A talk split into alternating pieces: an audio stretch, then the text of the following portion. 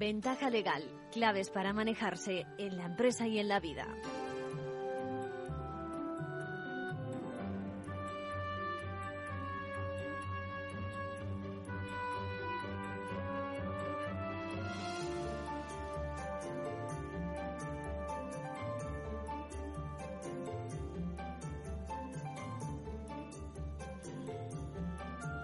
Muy buenas, puntuales en nuestra cita de los lunes y también los domingos, recuerden. Con el mundo jurídico arranca Ventaja Legal con dos invitados de máximo prestigio, como son Victoria Ortega, presidenta del Consejo General de la Abogacía, a quien felicitaremos por el desarrollo de la convocatoria del decimotercer Congreso de la Abogacía Española, que tuvo lugar esta, esta semana precisamente. Y a quien preguntaremos también por cómo quiere afrontar el colectivo de los letrados ese desafío que supone a fecha de hoy una justicia que, en mi opinión, necesita algo más que una mano de pintura. Disponemos ya de las 44 propuestas fruto de la participación de más de un millar de profesionales, propuestas que se van a ir incorporando a leyes venideras y a iniciativas, iniciativas y sugerencias a todos los niveles, que el Ministerio de Justicia, Poder Judicial, etcétera, etcétera. Bueno, también, también contaremos con la segunda parte de la entrevista que le hicimos a Antonio Bercher Noguera, fiscal de sala del Tribunal Supremo, especialista en medio ambiente y urbanismo y presidente del Consejo Consultivo de Fiscales del Consejo de Europa. Teníamos pendiente una parte de esa entrevista que le hicimos y quiero retomarla precisamente en un punto muy interesante y es aquel donde nos explica cómo eh, la evolución ha demostrado que ahora el foco de la investigación por este tipo de delitos medioambientales y de urbanismo cada vez más se centra en la administración y menos en las empresas.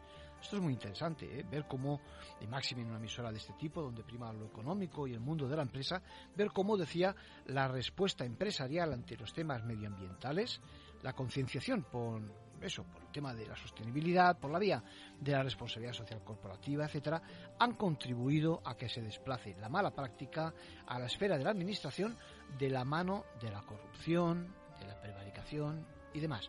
Bueno, como siempre, traeremos varios temas de actualidad. Desde Europa, por una parte, viene una importante reforma interesada en el control del gasto público, pidiendo coordinación efectiva entre los diferentes países miembros y, con el objetivo de que, se, de que se cumplan los presupuestos y se corrija el exceso deficitario.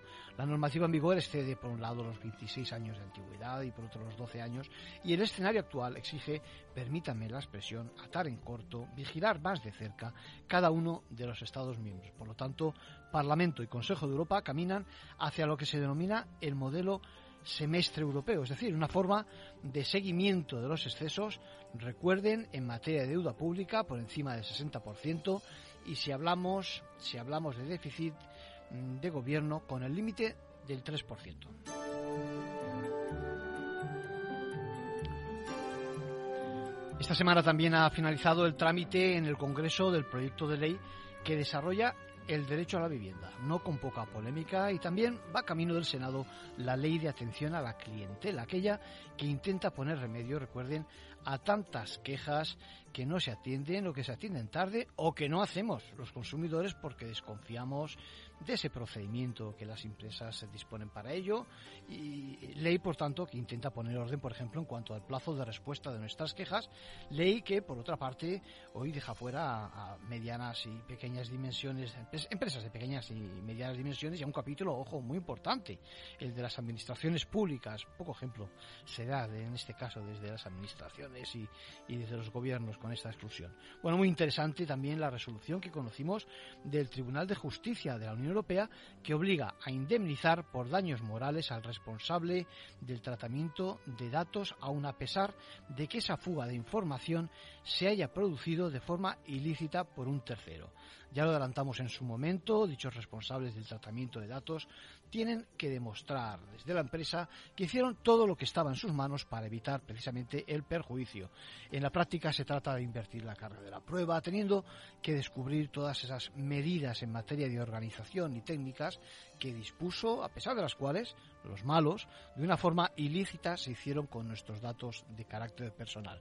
Y desde Europa también nos comunican que están haciendo una directiva en la línea de endurecer las sanciones por corrupción muy firme se pone la Unión Europea y mensaje subliminal como poco al Reino de España porque, por ejemplo, la previsión para el delito de malversación es que el castigo alcance por lo menos los cinco años de cárcel. Recuerden que la reciente reforma de nuestro Código Penal ha rebajado el reproche penal.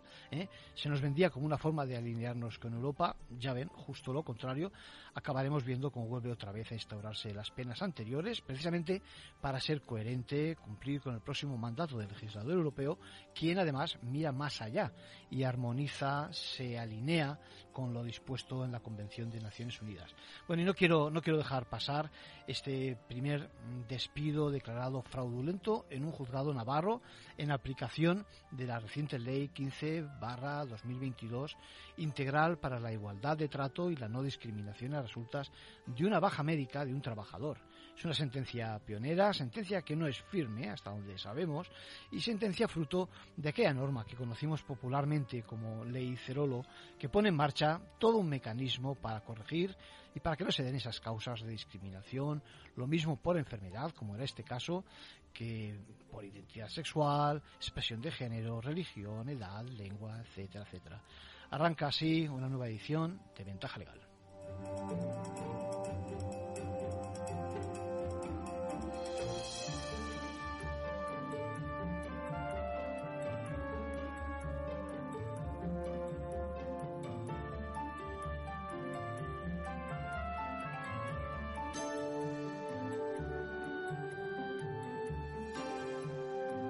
Ventaja legal con Arcadio García Montoro.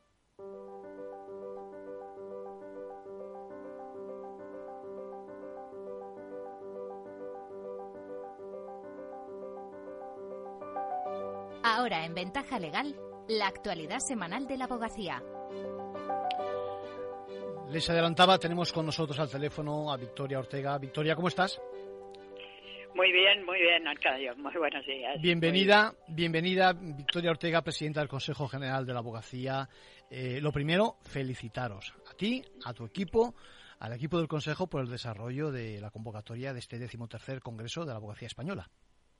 Bueno, muchísimas gracias. Eh, estamos muy muy contentos y en realidad lo de menos es como decimos nosotros los más directos, ¿no?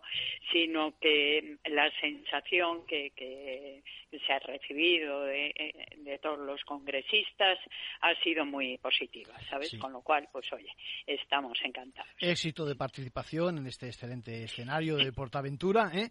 Y, ya tenemos las, las conclusiones, ¿eh? Precisamente eh, con, con participación de un grupo muy extenso, más de mil profesionales. Todo, todo orientado a ese desafío ¿no? que, supone en estos momentos la justicia a fecha de hoy y tenemos que plantearnos, como bien he oído ya eh, por tu parte, de que la justicia, en efecto, eh, a fecha de hoy es una cuestión de Estado.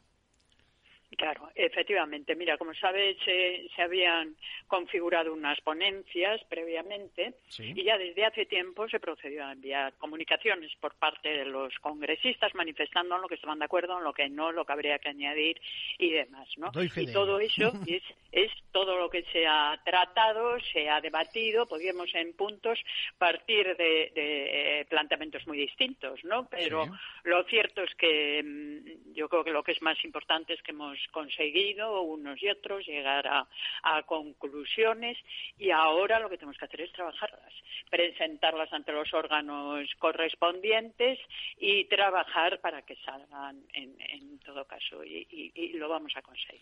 Yo creo que, que, la justicia necesita, lo decía antes, y permíteme esta expresión coloquial, un poquito más que un baño de pintura, una mano de pintura. Y, me imagino que la abogacía tiene muchísimo, muchísimo que decir, sobre todo para, para, para que eso, esa, esa crisis de, reputación que tiene la justicia en estos momentos y, algunos planteamientos de independencia, pues eh, quede bien claro que no es así, porque luego las sentencias, las sentencias son justas, las sentencias no, no tienen nada que ver con esa, con esa imagen, ¿no? Efectivamente, efectivamente partimos de, la base de que tenemos una justicia absolutamente independiente. Eso no lo estábamos cuestionando en ningún caso.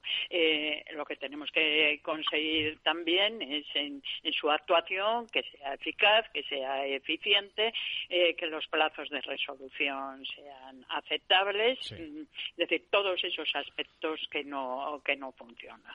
Lo que no hemos cuestionado es la independencia porque la ciudadanía en sí tampoco la cuestiona, ¿eh? que en definitiva es la destinataria de las resoluciones judiciales y tampoco la cuestiona. Tenemos que hablar, por lo tanto, de dotación y de medios, ¿no? Hay que procurar, ¿no te parece? Y de gestión, y de, gestión, también, de dotaciones y medios, ¿sabes? Que muchas veces eh, eh, solo los medios personales y materiales tampoco valen. Hay que tener una capacidad de gestión para hacerlo, como digo, de una forma eficaz. Esto, esto nos lleva, como decía al principio, a un pacto de Estado. Es decir, no sería, porque precisamente ahora estamos con, con, eso, con huelgas de, diferentes cuerpos de, funcionarios, eh, los unos apoyando a los otros, todos eh, parece que alineados en el fondo. Eh, no, creo que sería, ¿No crees que sería quizás un momento de reflexionar y decir, bueno, vamos a, tomarnos a la justicia todavía más en serio y, como apuntáis en vuestras declaraciones, al margen de decisiones partidistas y políticas? Claro, efectivamente, las dos cosas eh, son fundamentales. Por eso mm, quisimos poner ese lema al, Congreso, ¿no? Eh, por una cultura del acuerdo. Es que hay que hablar, hay que hablar los temas y hay que llegar a acuerdos sobre los temas fundamentales y desde ahí ya derivar un pacto de Estado. Nosotros en el Pleno votamos una propuesta y como, como sabes, bueno, pues salió aprobada unánimemente. La vamos a hacer llegar a los órganos competentes, pero mm, lo importante es que sean todos los las instituciones que trabajan en la administración de justicia, las que representan a la ciudadanía, los grupos políticos, pero también en su caso los sindicatos, los consumidores y usuarios, todos los que seamos capaces de llegar a unos mínimos para que esto funcione debidamente. Hace falta un... Sería muy importante. Se hizo en, su día, pero ya llevamos 20 años para actualizarlo y sería fundamental. ¿eh? Sería, sería importante también que, viéramos cristalizada esa ley de enjuiciamiento criminal, ¿no? Que no sé cuándo va a llegar. También, también, ¿Eh? también, también, que le hemos dado tantas vueltas, ¿verdad? sí, sí y que, es absolutamente imprescindible. Y además, en, cuestiones básicas de lo que es la reforma, se puede decir que, hombre, salvo honrosísimas excepciones, pero que, estamos todos de acuerdo, ¿no? Todos de acuerdo en la investigación por parte del Ministerio Fiscal, estamos todos de acuerdo en, en conseguir una celeridad en los trámites de investigación, muchísimas cosas.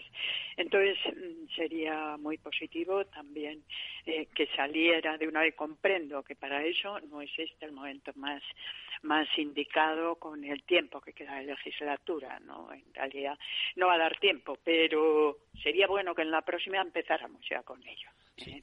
En cuanto a las, en cuanto a las propuestas, a las conclusiones concretas, hay una que, siempre nos preocupa, es recurrente, y es la, voluntad por parte de los propios letrados de que haya transparencia, por ejemplo, con el cliente en materia de honorarios, ¿no? O que tengamos mayor apoyo también en secreto, ¿no? hemos quedado, esto en, el proyecto de ley de, defensa, que en, su artículo 6, eh, aparece, aparece recogido como un derecho del cliente, el futuro justiciable, el conocer perfectamente lo que le va a costar, el pleito que quiere iniciar. Entonces, este es un tema que se pone uno de acuerdo, lógicamente, con su abogado y punto. Eh, eh, lo que nos falta es el supuesto imposición de costas. Porque el cliente, lógicamente, pregunta, ¿y si perdemos, qué va a pasar? Esa es la pregunta que hay que contestar. En su momento se han tenido unos baremos, unas referencias, el Tribunal Supremo ha indicado que así como estaba no era correcto, pues, pues hay que buscar una solución. Por ese motivo, ¿eh? Pues porque este es un derecho que tiene el ciudadano, saber lo que le va a costar el litigio que va a empezar, para saber si empieza o no le empieza, ¿no? Entonces, este es un tema que hay que solucionar y hay que solucionarlo urgentemente. Y luego, eh, en estos momentos es inevitable que hablemos de la irrupción de nuevos modelos de negocio, todo ese tema de la inteligencia artificial. Yo, yo a título personal me pregunto también, llevo mucho tiempo diciéndolo, acerca del intrusismo también en nuestra profesión, ¿no? Puede bajar la calidad, igual no damos suficiente garantía, pero es que no somos los letrados y no vete a saber quién está detrás de esas herramientas, ¿no? Sí, sí, efectivamente. Mira, yo eh, en este tema, ¿no? De, toda la transformación tecnológica en su conjunto, de, inteligencia artificial, creo que tenemos que tener la inteligencia humana, en este caso, eh, para saber mm, eh, aprovechar bien las fortalezas y no dejarnos, no dejarnos atemorizar por las amenazas, que no digo yo que no las haya, sino que hay que ser conscientes de ellos para saber manejarlas.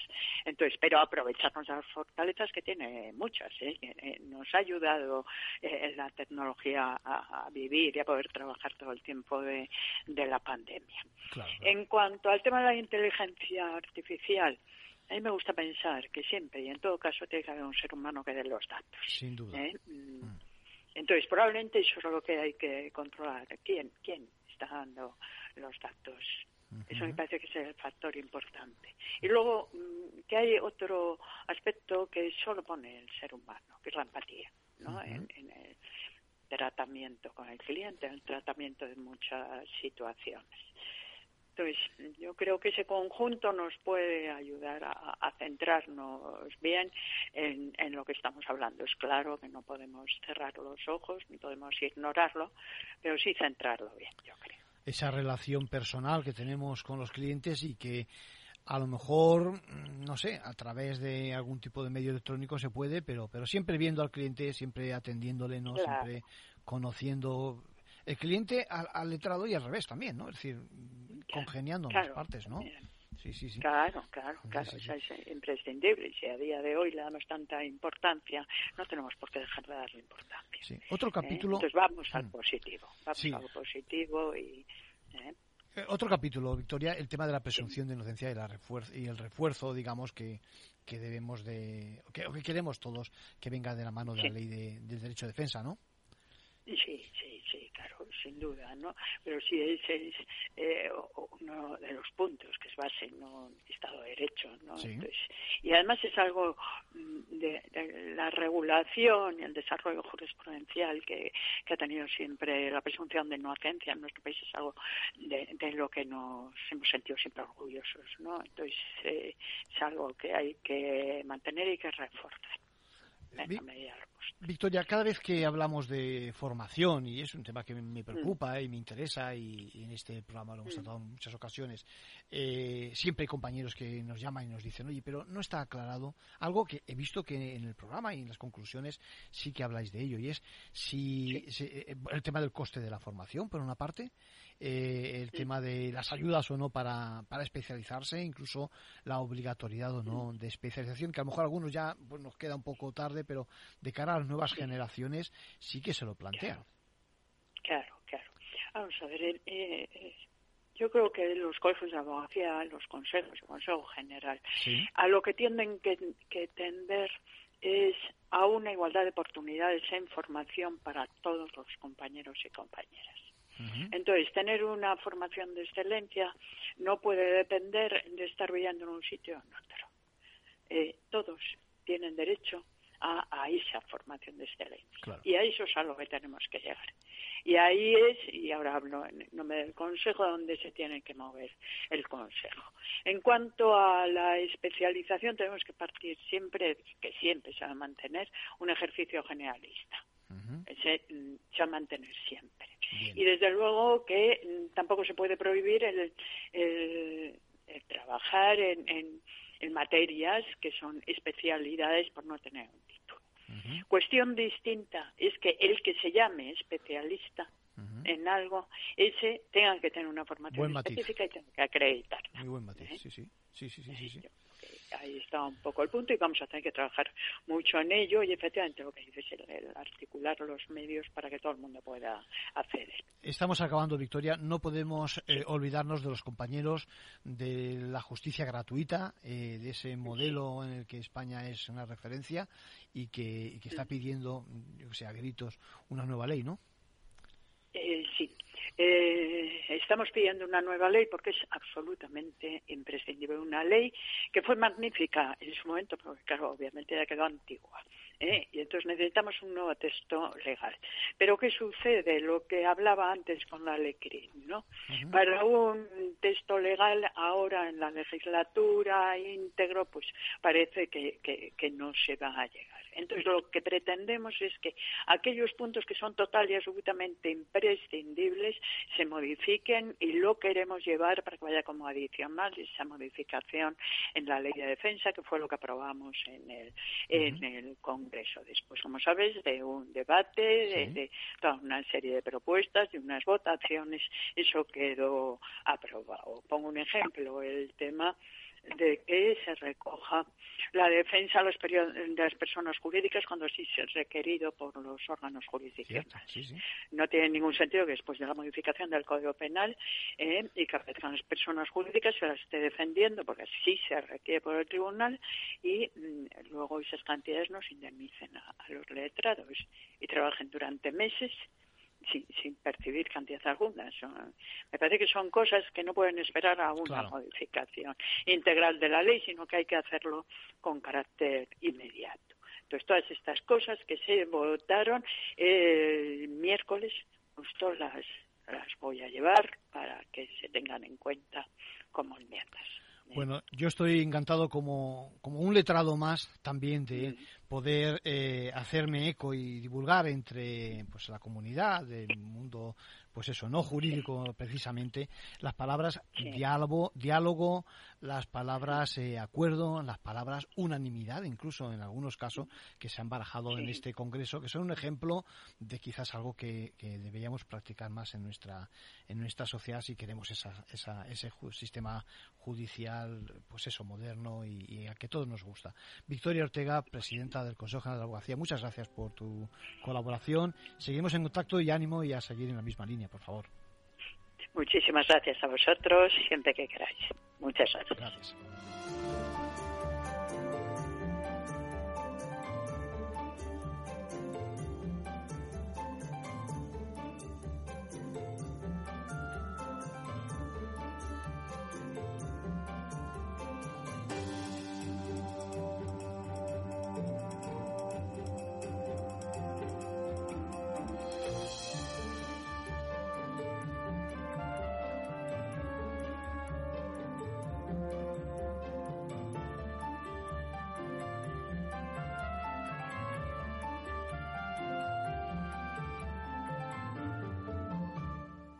¿Qué es ir más allá? Con Arval podrás llegar donde te propongas de la forma más sostenible y darle a tu empresa todas las soluciones de movilidad que necesite, asesorando con las mejores opciones de movilidad para las distintas necesidades de tu flota, con vehículos electrificados, bicicletas, coche compartido. Arval, la transición energética arranca aquí. Más información en arval.es. Capital Radio Siente la economía. Capital Radio, Madrid, 103.2. En el balance nos preocupamos por nuestros hijos, por su vinculación con el mundo de Internet y las redes sociales, y analizamos sus riesgos de la mano de Pilar Rodríguez en Familias Enredadas, todos los lunes a las ocho y media de la tarde en el balance, Capital Radio. Disfruta de la mejor cocina gallega en Montes de Galicia. Todo un clásico moderno en el barrio de Salamanca. Disfruta de la variada dieta atlántica, de las mejores carnes y pescados tratados con respeto y transparencia y regados con una de las mejores bodegas de la zona. En grupo, en familia o en pareja, Montes de Galicia te ofrece el espacio perfecto en cada ocasión. Valor Salud. Tiempo de salud su actualidad, sus personas, sus empresas. Todos los viernes a las 10 de la mañana en Capital Radio, con Francisco García Cabello.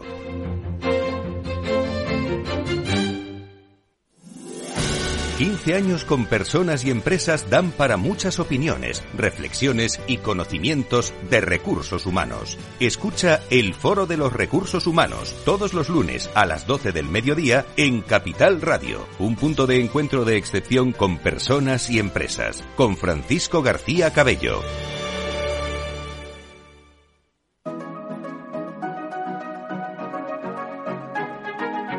Los sábados a la una de la tarde, Capital Radio se adentra en el mundo de la solidaridad y el emprendimiento social. Presentado por Federico Quevedo, llega un espacio abierto a la cultura del bien. Compromiso humano en Capital Radio.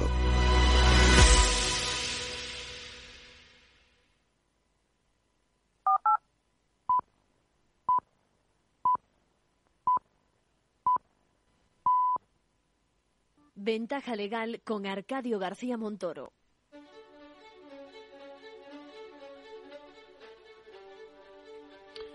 Bueno, les adelantaba que tenemos pendiente el final de la entrevista que le hicimos a Antonio Bercher Noguera, eh, fiscal de Sala del Tribunal Supremo, especialidad en Medio Ambiente y Urbanismo, donde en el punto en el que nos explicaba cómo el foco se está poniendo ahora no tanto en la empresa, sino en la administración, en los temas de corrupción, prevaricaciones, etcétera. Bueno, atención a, eso y a, la colaboración, al detalle que nos habla de colaboración de la Fiscalía con la empresa, con las empresas que saben de, prácticas correctas ¿eh? para iluminar, para ayudar, eh, porque ellos conocen también bien las cosas, cómo se hacen bien en el sector corporativo, en el sector privado.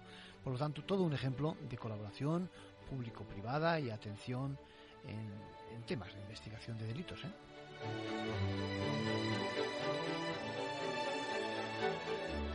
En el presente momento, la empresa ha dejado de ser el problema que inicialmente era en medio ambiente. Ah, interesante. O sea, se parte de la base tradicionalmente de que el gran contaminador es la empresa. Bien, eh, de hecho, las primeras sentencias, casi todas, están dirigidas al contexto empresarial y además con, em, por empresas grandes. Esta empresa, la primera condenada, es una multinacional que ya no es de capital español, en su momento lo era, pero era una empresa potentísima. Bueno, lo que estamos viendo en este momento es que hay un sector empresarial importante que está asumiendo toda esta problemática. Eh, que reacciona muy positivamente y que, bueno, no digo que no siga habiendo problemas. De hecho, creo que era la revista Forbes el día 17 de este mes, es decir, mm. hace nada, en relación al greenwashing de Marras, ponía de manifiesto... iba a preguntar yo luego sobre el greenwashing, venga, sí, sí. Ponía de manifiesto que mm, creo que no llega al 14% de empresas que se venden como sustentables y no lo son. Mm.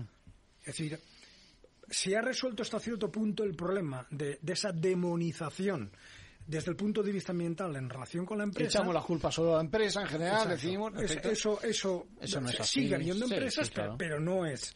Eh, la empresa no saltó un factotum delictivo en esto, ni muchísimo menos. Es mucho más problemático el contexto administrativo y el contexto de las autoridades administrativas, sobre todo las autoridades locales. Tenemos que hablar entonces de prevaricaciones y demás. Efectivamente, ¿Eh? y corrupción, que es exactamente el término procedente. Con lo cual, pues realmente todo esto ha evolucionado y en el presente momento la empresa, pues hay empresas desaprensivas, siempre, hay empresas absolutamente modélicas y hay empresas además que, que, tienen un esquema de defensa ambiental extraordinariamente positivo. Nosotros hemos recurrido a algunas empresas eh, pidiendo ayuda en temas de analíticas y supuestos. Evidentemente nos hemos decepcionado. ¿eh?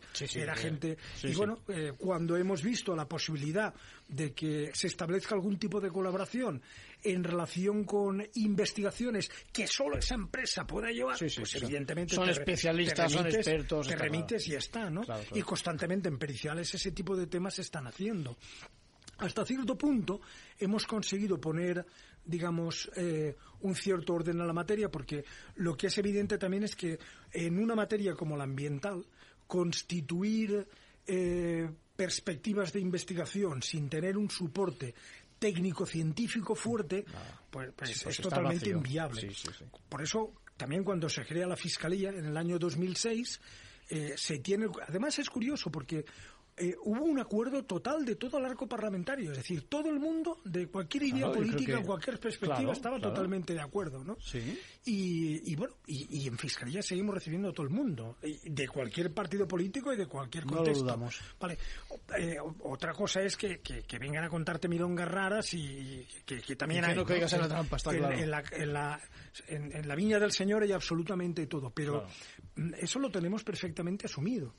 Y, bueno, eh, procuramos y estoy eh, convencido que la inmensa mayoría de mis compañeros, igual que yo, pues tenemos perfectamente claro que no, se trata de contextos sectorizados dentro de la sociedad española, más proclives o menos proclives al, al delito, sino actitudes generalmente individuales. Mm, muy interesante, porque además yo sí te puedo decir mi experiencia y es que, que la empresa, sobre todo las grandes marcas, por la general, tiene muy interiorizado, es decir, ese, ese tipo de, responsabilidad social corporativa también en este aspecto, ¿no? Como te decía yo, es dicho todo a nivel internacional, ¿no?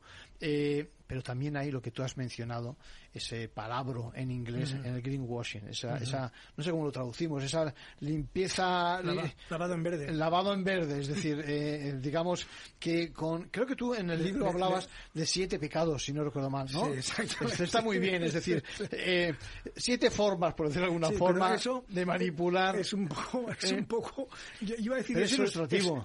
ilustrativo casi esotérico. Porque bueno, bueno. Lo cierto es que esas, esos siete pecados capitales de año a año crecen, porque aparecen nuevas conductas y nuevas metodologías. Se acaban haciendo una Biblia. Exactamente.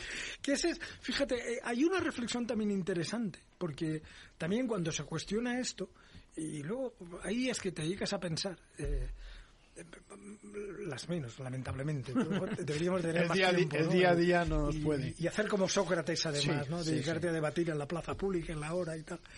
Pues eh, lo cierto es que eh, eh, es, no sé, realmente mm, el planteamiento evolutivo de la materia es simplemente increíble. Fíjate, tenemos el primer Código Penal español es de 1822, que duró pues lo que dio la gana que durara Fernando VII, porque terminó con el trienio progresista y empezó con los 100.000 hijos de San Luis eh, un año después y ahí se acabó el Código Penal. Pero desde entonces ha habido un montón de códigos penales. El actual es de 1995, el anterior era de 1944.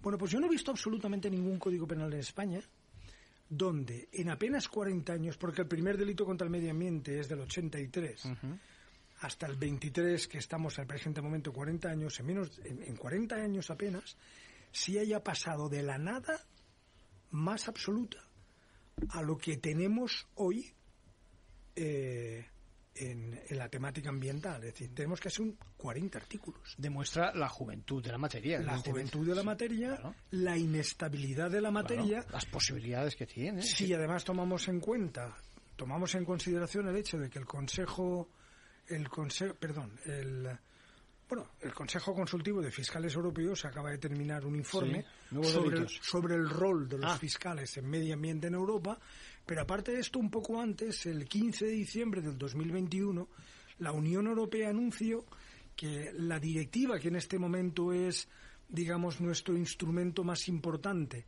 sobre la protección penal del medio ambiente en Europa, esta directiva, que es del 2008, se va a modificar y va, va a introducir aspectos eh, realmente potentes. Va a crear nuevas, nuevas figuras delictivas, va a permitir que la tramitación de procedimientos, cuando sean temas francamente graves, se extiendan durante bastante tiempo, va a establecer penas, cosa que la directiva presente no establece, va a establecer penas hasta 10 años de privación de libertad, con lo cual lo que pone de manifiesto... Todo sube totalmente. Todo sube. y además esto va a determinar que el Parlamento español coja la directiva con las novedades, lo transponga, lo incorpore al Código Penal y, y bueno, espontánea y directamente, sin haber hecho nada, porque es trabajo puro y simplemente de las instituciones europeas, tengamos que transponer aquello, lógicamente esto determinará cambios procesales importantes, determinará cambios penales importantes y, lógicamente, un aumento del arco delictivo en temas de medio ambiente. Estoy haciendo un pequeño resumen así, recuerdo rápido, extracción de aguas de forma ilegal, vertido de, de, pues eso, vertidos de buques, ¿no? Eh, ilegales. Desguaces de buques. Desguaces de buques, eh, comercios ilegales de maderas también, ¿no? talas eh, ilegales. Talas ilegales. Absolutamente. creo que fue antes de ayer cuando el Parlamento Europeo precisamente aprobó también esas etiquetas para no acabar con la deforestación, ¿no? Que van a, en donde vamos a ver hasta, hasta las coordenadas, la latitud y la, para, para saber si no se falsifican, evidentemente. Hay, es curioso porque precisamente, precisamente mirando el tema de la de la reforma, de la directiva. Por ejemplo, tú mismo acabas de citar el tema de, la madera y las tablas ilegales y todo lo demás, pero lo cierto es que a lo mejor aquí no constituye un problema brutal, pero hay tramas organizadas con muertos en países como Bulgaria y como Rumanía, es decir, que forman parte de la Unión Europea. Evidentemente lo que tiene ah, que en la propia Unión Europea. En la propia Unión Europea. no está pensando en Brasil, no, está pensando en Colombia, no, está pensando en Rumanía y Bulgaria hay problemas importantes en relación con esta materia. Con lo cual, evidentemente, la Unión Europea lo que tiene es que tomar en consideración todo lo que hay. Es decir, aquí tenemos serios problemas de urbanismo, en otros países no hay tanto problema de urbanismo, ¿vale? Pero lógicamente la Unión Europea de hecho empieza a plantearse eh, la perspectiva urbanística la reforma, ¿vale? No de la forma que lo hemos hecho en España, pero tiene que tomar en consideración las peculiaridades y características ambientales de los 27 Estados miembros y tiene que legislar de forma que lo que haga de alguna manera sirva para todos nosotros sin excepción. Es complicado porque aquí cada país también es de su padre y de su madre en el buen sentido. Y de su tío y de su tía. Sí, sí, sí, sí, eh, eh, ¿Qué aporta el compliance que se dice ahora, cumplimiento normativo al tema ambiental? Bueno, el compliance Eh, es también una institución extraordinariamente interesante. Eh, vamos a ver, mm, cuando se introduce la responsabilidad penal de las personas jurídicas. Era la siguiente pregunta. En medio ambiente, eh, gracias a la directiva que acabo de citar al 19 de noviembre del 2008, esa responsabilidad penal mm, en España tenía grandes detractores, pero muchísimos detractores. Yo, en mi estancia en Estados Unidos, traté el tema de la responsabilidad penal de la persona jurídica básicamente porque bueno esa responsabilidad penal en el mundo anglosajón ha sido siempre más evidente.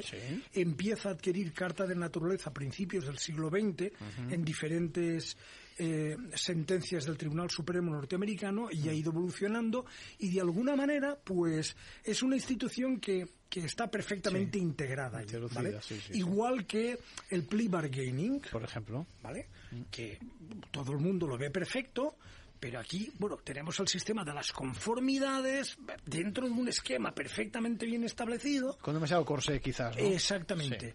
Pero ahí está. Entre otras razones porque es ajeno a nuestra tradición jurídica. Sí, es un tema cultural, yo creo, ¿no? Totalmente. Entonces, el problema es que con la responsabilidad penal de la persona jurídica ya hubo dificultad precisamente porque históricamente no, ha habido cierto rechazo, ¿vale? Pero, bueno, se trata de una materia que en su momento la introduce la Unión Europea que está conjugando la perspectiva anglosajona, piensas en Inglaterra, en aquel momento Inglaterra estaba, Irlanda, los países escandinavos, los países germánicos, que son mucho más flexibles que hasta esa perspectiva, ya no es, digamos, el, derecho romano puro y duro que tenemos nosotros. Consecuentemente, con ese tipo de aspectos, pues se va lidiando con el tema. Pero sobre todo porque el artículo 6 y el artículo 7 de la directiva se refieren de una forma perfectamente clara a la responsabilidad penal de las personas jurídicas. Cuando llega el compliance, es que el compliance no está en ningún sitio.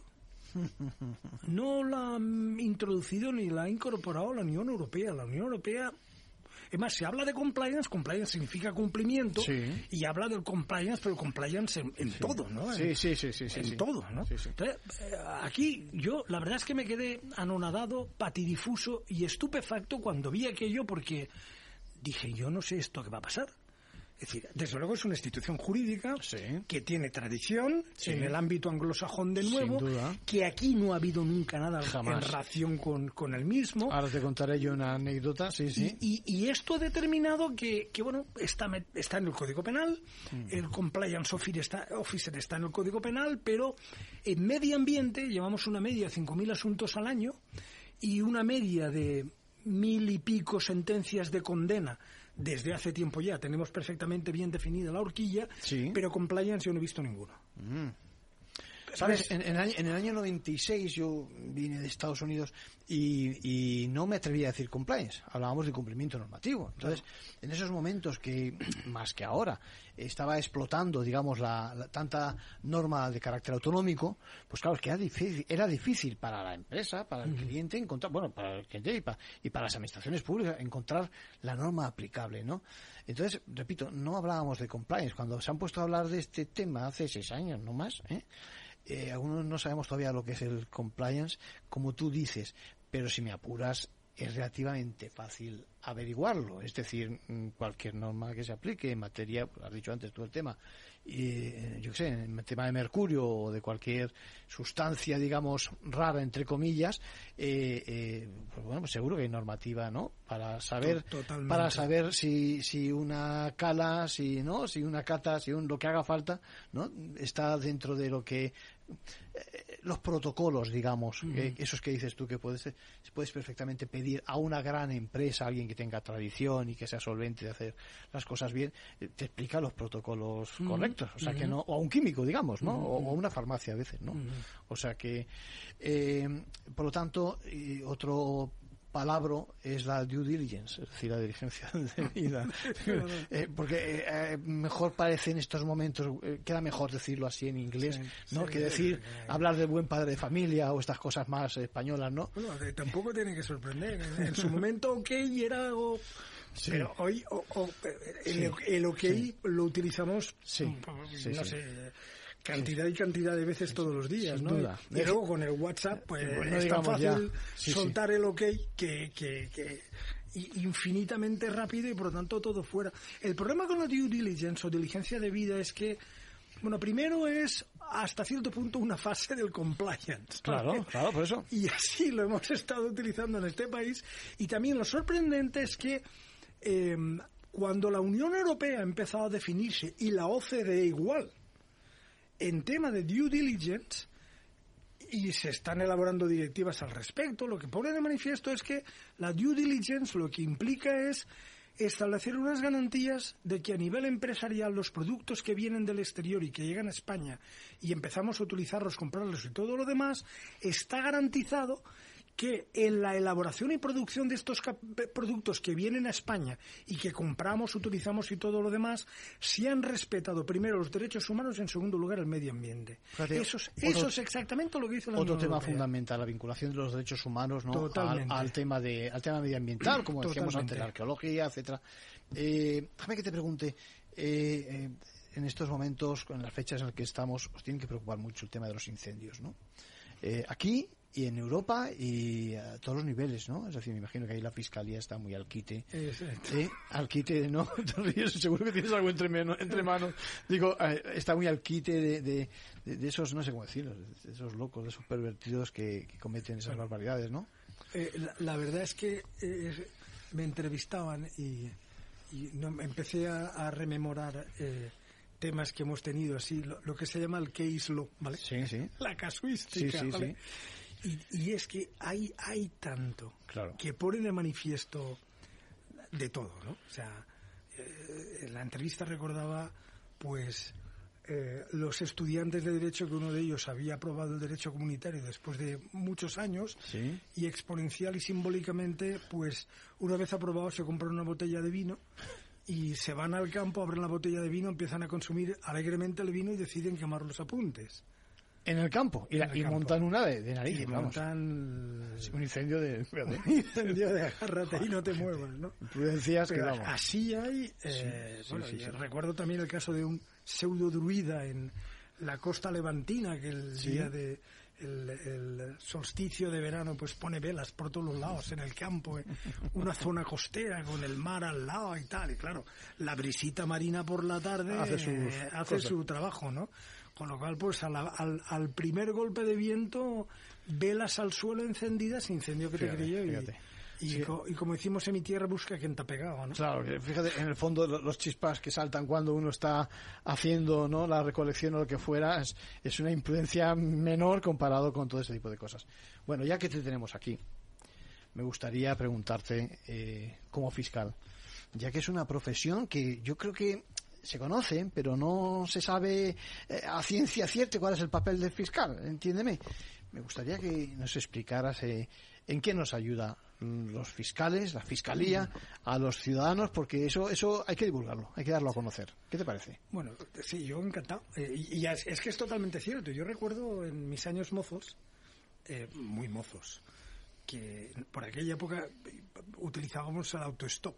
Eh, como Era la época del, sí, sí, del autostop, sí, sí. Y, salíamos del instituto y veníamos en autostop al pueblo. Eh, chavales. Y un día otro, otro amigo, otro compañero y a mí nos para un señor con un Renault 10, no se me olvidará, y, y, una vez en el coche y tal, era un encanto de persona y un hombre majísimo y tal, pero nos comentó que era fiscal de Elche. y, y, yo, yo, yo pensé, dije, ostras, qué cosa más rara, ¿no? Ya ¿y este qué hace, no? y entonces iba por los 13 o 14 años. Sí. Y lo cierto es que ya no soltamos palabras mi amigo y yo en todo el viaje. Pensando, uy, uy, uy, ¿dónde nos hemos metido? A ver esto qué es, ¿no? Claro, paradojas del destino, al final acaba Uno acaba. Exactamente. Bueno, pues eh, también la, la, pregunta es interesantísima porque, bueno, hay muchos modelos de fiscales y lamentablemente tenemos el modelo norteamericano, que es el que a través de los eh, telefilms y, las series y tal. Deforman un poquito la vemos con más frecuencia y el fiscal español no tiene absolutamente nada que ver con eso. Eh, fiscales y jueces en España, digamos, orgánicamente vienen a ser la misma cosa. Ambos pertenecen al Poder Judicial. la regulación del Ministerio Fiscal en España está en el título sexto de la Constitución, que es poder judicial, no está junto a la Administración o en el poder legislativo. Y bueno, la labor básica del fiscal es simplemente la defensa del principio de legalidad. Tal es así que después de venir de Estados Unidos con mi flamante máster, con un cum laude y todo lo demás, eh, tengo mi primer delito contra el medio ambiente en Valencia, que es mi tierra. Y, y claro, como mm, tienes que defender el principio de legalidad, y cuando tú ves que la acusación, pues que no, que patina, que, que no está del todo claro que el, que el empresario era un empresario además por un tema De, de, ruidos. eh, pues eh, seguí el interrogatorio, conseguí más información y en pleno juicio retira la acusación y, y, lógicamente no te vas a cruzar de brazos, con lo cual pues de alguna forma asumes la defensa. Era un caso de una empresa eh, en Valencia, situado en un determinado lugar que llevaba más de 100 años ahí, que el ayuntamiento había tolerado la construcción de viviendas alrededor, totalmente ilegal, viviendas que además eran baratas, habida cuenta su ilegalidad, y que eh, una vez ya constituyeron un, número importante, consecuentemente una importante fuerza social, aun siendo ilegales, empiezan a arremeter por los ruidos contra la empresa. Mm. Y el empresario decía, oiga, mire, yo, está aquí mi bisabuelo, está mi abuelo, estoy yo. Eh, y, a estas alturas no estamos pagando nuestros impuestos y, la gente que ha venido después y además ilegalmente son estos caballeros y estas señoras entonces pues la verdad, ¿qué quiere que le digan? Y aparte, traía la documentación que había sido tal la presión que había recibido que había comprado un terreno en un polígono industrial en otra ciudad y se iban a trasladar ahí. Dice, yo, pues mire usted, digo, pues mire. Mejor actitud imposible. Francamente, no veo base para proceder penalmente contra usted, con lo cual retira la acusación y, punto pelota y se acabó, ya está. Y algunos se vería sorprendido porque por una vez dirían el fiscal no es el malo de la película, que es lo que la gente piensa muchas veces, siempre acusando, siempre... pero no siempre, ¿eh? claro, retiradas de acusación se producen con frecuencia. Imagínate, y además en los casos de menores o en los casos de, de discapaces, cuando hace falta apoyo ahora... No, ahí llevamos la investigación totalmente, en su totalidad. Claro, claro. Bueno, pues eh, eh, son muchas cosas, pero el tiempo se nos acaba. Ha sido un placer tenerte en Capital Radio y en Ventaja Legal. Muchísimas Yo creo que hemos, hemos eh, dado una buena orientación de lo que viene en materia de medio ambiente, que viene muchísimas cosas. ¿eh? Me temo. Y, y, nada, esperando que vengas otra vez a visitarnos. O sea que, un verdadero placer. Y un abrazo. Y feliz, y feliz fin de semana. Igualmente. Igualmente. otro abrazo. Bueno, vamos con vamos ahora con alguna de las eh, noticias de actualidad que les comentábamos.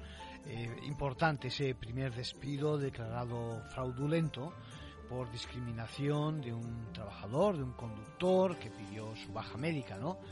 Decíamos que se aplica, hasta donde sabemos por primera vez, eh, lo dispuesto por esa ley 15 barra 2022 integral para la igualdad de trato y la no discriminación el magistrado lo ve muy claro, considera que la decisión adoptada por la empresa, en este caso, eh, descansa única y exclusivamente en la situación de enfermedad y en la baja médica en la que se encontraba el trabajador desde unos días antes de la, comunicación de este despido y por tanto procede a declararlo nulo.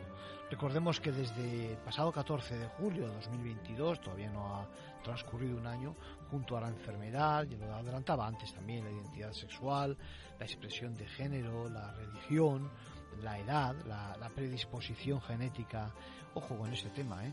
la predisposición genética a sufrir patologías y trastornos, eh, la lengua también, o la situación socioeconómica, entre otras más, ¿eh? pueden ser causas de discriminación. Para, para, el que esté en situación o para la empresa que quiera aprender más sobre el tema o el afectado potencial, hay que saber que esencialmente lo que, digamos, la consecuencia de ese tipo de resoluciones es que se obliga a la empresa a readmitir al trabajador y además, como en este caso, a tener que abonar ese complemento del subsidio de incapacidad temporal dejado de percibir desde, el despido hasta la fecha de la alta médica o en su caso el salario dejado de percibir y además también eh, una cantidad que aquí ha alcanzado, ha sumado los 7.500 euros en concepto de indemnización por el daño moral al conductor. Bueno, quiero destacar también que una de las ventajas eh, de esta ley es que con aportar indicios eh, únicamente de discriminación como perjudicado es suficiente. Es decir, que mm, rige la regla de la inversión de la carga de la prueba. Ya saben que en el derecho las cosas pueden ponerse las cosas cuesta arriba o, cuesta abajo. En este caso parece que facilitan el que uno no tenga que más que mostrar un principio de, transgresión, ¿eh? esa, esa pequeña, eh, eh, digamos, discriminación, una idea de que se produce la discriminación, al invertir la carga de la prueba, el empleador tiene que demostrar que no se produjo dicho maltrato. Por lo tanto, vamos a ver cómo es la evolución de esta resolución y si existe información en instancias superiores.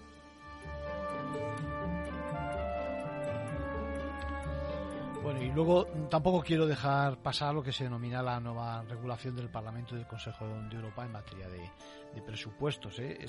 Es, eh, importante la reforma sobre este control del gasto público que busca que se coordine efectivamente, que se cumplan las políticas y el seguimiento de ese presupuesto en cada uno de los Estados miembros. ¿no? Se trata de corregir esas normas anteriores que ya apuntaba que son antiguas, establecer nuevos requisitos y además incluso retocar el marco fiscal. La Unión Europea es consciente de que es insuficiente el seguimiento que se hace actualmente de los presupuestos a nivel de cada Estado y decide que tiene que intervenir en base al artículo quinto del Tratado de la Unión y al amparo de lo que establece el, Tratado Fundacional. ¿eh? En el punto de mira, evidentemente, los países más endeudados, tipo el nuestro, ¿eh? España, que podrán ser llamados al orden en lo que llaman el diálogo europeo. Es decir, nos enfrentamos a, enfrentarnos la palabra quizás, vamos a ver en muy corto, en muy, muy poco tiempo, cómo se potencia lo que se denomina el diálogo semestral. Es decir, que cada uno de los Estados miembros tenga que, digamos, eh, rendir cuentas frente a una Europa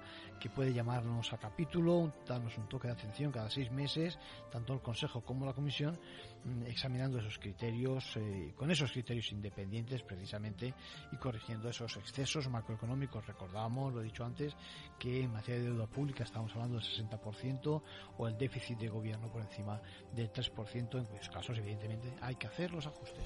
Lo dejamos aquí por hoy, nos vemos, nos oímos la próxima semana en Ventaja Legal. Buena semana.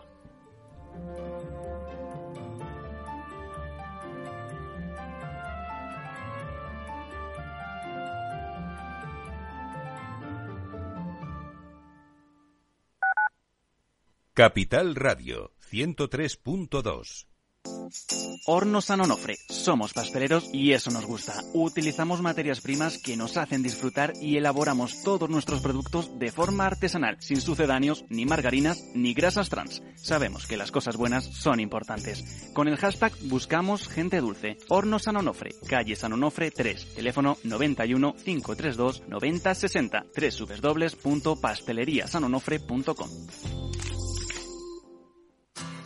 Si te gusta el pádel, en Capital Radio tenemos tu espacio. Todos los martes, a partir de las diez y media de la noche, saltamos a la pista para contarte la actualidad del World Padel Tour, los torneos amateur, las novedades de las marcas y toda la actualidad relacionada con el segundo deporte más practicado de España. Esto es Padel, los martes a las diez y media de la noche en Capital Radio.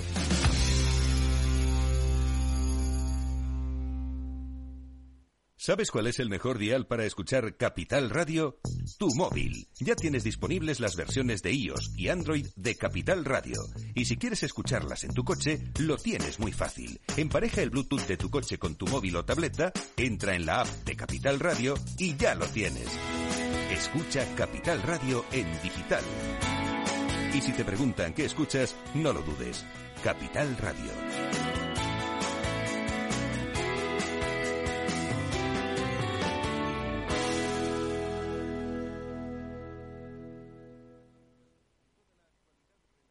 Acción, emoción, pasión. Deporte en estado puro todos los días en el balance de la mano de Paco Lloret. Entre las ocho y las ocho y media de la noche, el balance de los deportes en Capital Radio.